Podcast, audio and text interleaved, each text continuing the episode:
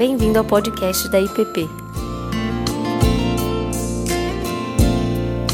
A mensagem que você está prestes a ouvir foi ministrada pelo pastor Tiago Tomé. Graça e paz em Cristo Jesus, o nosso Senhor. Quero ler com você hoje um texto das Escrituras que se encontra no Antigo Testamento, no livro das Lamentações de Jeremias, lá no capítulo 3, do verso 22 ao verso 26, e diz assim: As misericórdias do Senhor são a causa de não sermos consumidos, porque as suas misericórdias não têm fim, renovam-se cada manhã. Grande é a tua fidelidade. A minha porção é o Senhor, diz a minha alma, portanto esperarei nele. Bom é o Senhor para os que esperam por ele, para a alma que o busca. Bom é aguardar a salvação do Senhor e isso em silêncio. Eu não sei quantos de vocês já leram o livro das Lamentações de Jeremias. É um livro que se encontra entre dois grandes escritos proféticos, Jeremias e Ezequiel. É um livro só com cinco capítulos e é um livro que nós tendemos a evitá-lo. Temos a tendência de nos esquivarmos dele, porque o livro das Lamentações fala de realidades que nós normalmente não procuramos. O poeta, como diz muitos autores, ele fala de uma realidade assustadora, assombrosa. Fala de uma realidade catastrófica, de um caos que assolou a cidade de Jerusalém. Provavelmente, o livro das Lamentações se refere ao momento em que Nabucodonosor invade a cidade de Jerusalém e arrasa com toda a cidade, fazendo assim toda a economia, todo o tecido social entrar em colapso. O poeta também escreve para essas pessoas que sobreviveram a esse caos, que agora têm que lidar com a dor, com o lamento, com as perdas, com a desesperança, e o objetivo dele é fazer com que todos eles voltem sim os seus olhos para Deus. Ele não dá nenhuma resposta fácil no seu livro. Ele não é superficial. Mas ele quer sim trazer todo o povo, aqueles que estavam lendo os seus escritos, a mente cativa a Deus. Lendo o livro das Lamentações, eu aprendo algumas coisas primeira delas é o desnudar da alma. O poeta, ele escreve de forma muito clara, mas ele escreve de forma poética. A poesia é sempre uma expressão da alma. Ela expressa aquilo que talvez a teologia bem elaborada, a filosofia mais bem articulada não consegue expressar. Por isso ele usa assim da poesia hebraica para falar do tamanho da dor, do lamento, da angústia que ele sente. Ele escreve das entranhas, ele escreve da alma. E nesse escrever das entranhas e da alma, ele agora vai desnudar a sua alma. Ele deixa vir à tona assim os seus medos, as suas angústias. Ele coloca diante de Deus tudo isso e coloca diante do povo ele desnuda a sua alma, falando assim: Olha, este sou eu. Diante desse cenário, é isso que passa no meu coração. Isso me angustia. Momentos de caos, eles devem se nos conduzir a esse desnudar da alma, onde vergonha, às vezes prestígio, tudo isso deve ser deixado de lado.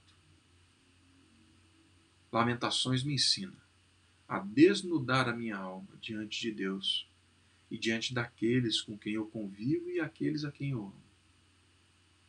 O livro das Lamentações também me ensina uma caminhada na compaixão. Uma caminhada na compaixão. Jeremias não escreve como alguém que está do lado de fora das circunstâncias ele escreve como alguém que está dentro das circunstâncias, vendo, sentindo o sofrimento daqueles que estão à sua volta. Ele escreve como alguém que sabe da dor do outro. Ele escreve como alguém que chora a dor do outro, não a sua própria dor. Momentos de desastre, momentos caóticos, momentos onde as certezas vão embora. É muito fácil nós nos voltarmos para nós mesmos, mas o livro das Lamentações me ensina o contrário. Ele me joga para o outro me joga exatamente aonde o outro se encontra, na dor, no sofrimento, na angústia. Esse momento em que nós estamos vivendo é um convite para a compaixão. É um convite para nós olharmos não só para o desnudar da nossa alma, mas sim para a dor de muitos que já estão padecendo, para muitos que estão sofrendo, para muitos que hoje já estão chorando, para muitos que hoje necessitam ter uma visão clara de Deus, uma visão magnífica, soberana do nosso Deus. O livro das Lamentações também, além de me ensinar sobre o desnudar da alma, sobre a caminhada de compaixão, o livro das Lamentações me ensina a contrição e não julgamento.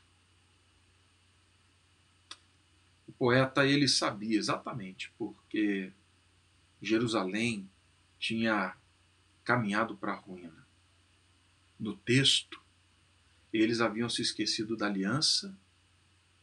No texto, é claro para ele que Deus não só permitiu, mas Deus, sim, levou toda aquela situação e permitiu aquela situação diante da quebra da aliança.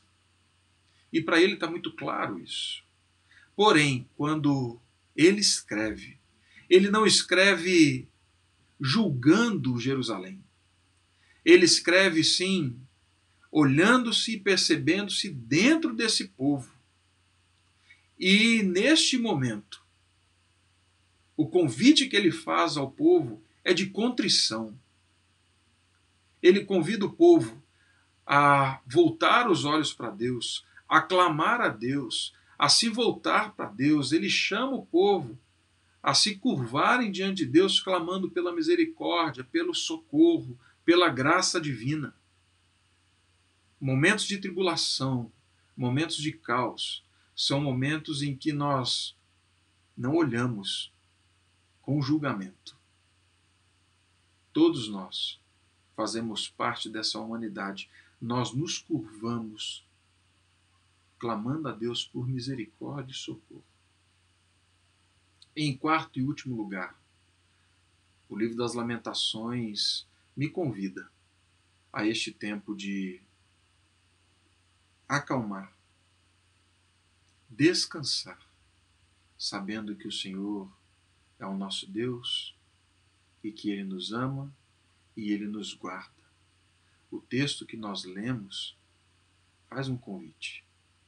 Ele faz um convite seguro, certo de que, apesar das circunstâncias, apesar do assombro, apesar do medo, o Deus a quem servimos, o Deus a quem conhecemos, é um Deus misericordioso, é um Deus que ouve a oração do povo dele.